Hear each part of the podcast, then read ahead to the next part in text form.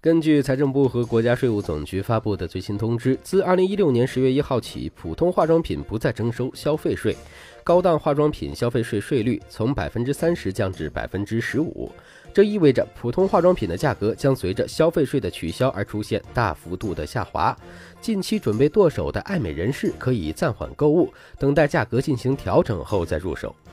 税收的两个基础要素是税基与税率，而税基必然涉及定义问题。对于何为普通化妆品和高档化妆品，这次的通知也给出了明确的界定。所谓高档美容、修饰类化妆品和高档护肤类化妆品，是指生产进口环节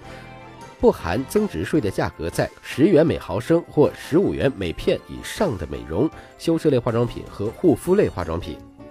举例而言，此次调整实施前，一瓶售价为二百六十元的二十毫升装 CC 霜，其剔除消费税的实际销售额实际上为两百元，不含增值税的价格则为一百七十点九四元，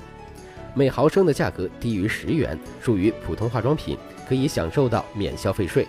调整实施后，其售价的降幅理论上可达到百分之三十。对于此前化妆品统一征收高税率，是由于一九九四年制定该法时，化妆品对于绝大多数中国人来说尚属奢侈品范畴。随着经济发展和女性消费水平、护肤意识的提高，化妆品早已成为普通日用品。此前的税法已经不能体现促进化妆品行业发展和公平税负的目标。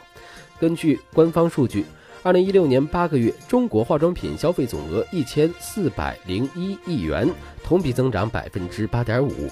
欧瑞讯息的预测似乎比现状更乐观。二零一六到二零一九年，中国内地护肤品及化妆品市场的零售额平均按年增长百分之十二点八，比全球的百分之六要高。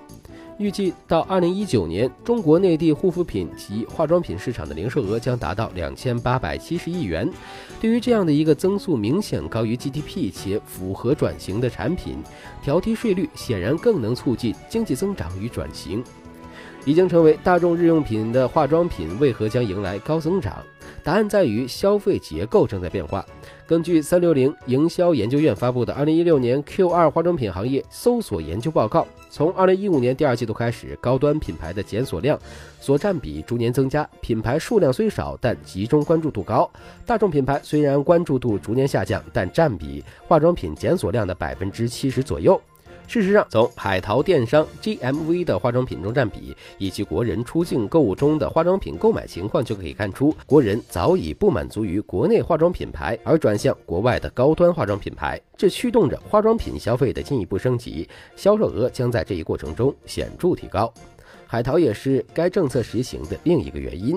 中新社援引分析人士评论称，对于高档化妆品下调消费税率，料有挽回流失的购买力的考虑。目前，中国民众出境消费明显增长，其中高档化妆品备受青睐，适当降低消费税率，有助于把购买力留在国内。这个税收政策的调整，事实上也是对当前通缩环境的一种应对。通缩状态下，社会需求较疲软，资金和商品流动都较为缓慢。此时，都同税收调整为商品价格下降提供政策动能，可以激发社会对某些关键行业的购买力，从而推动经济加速运转。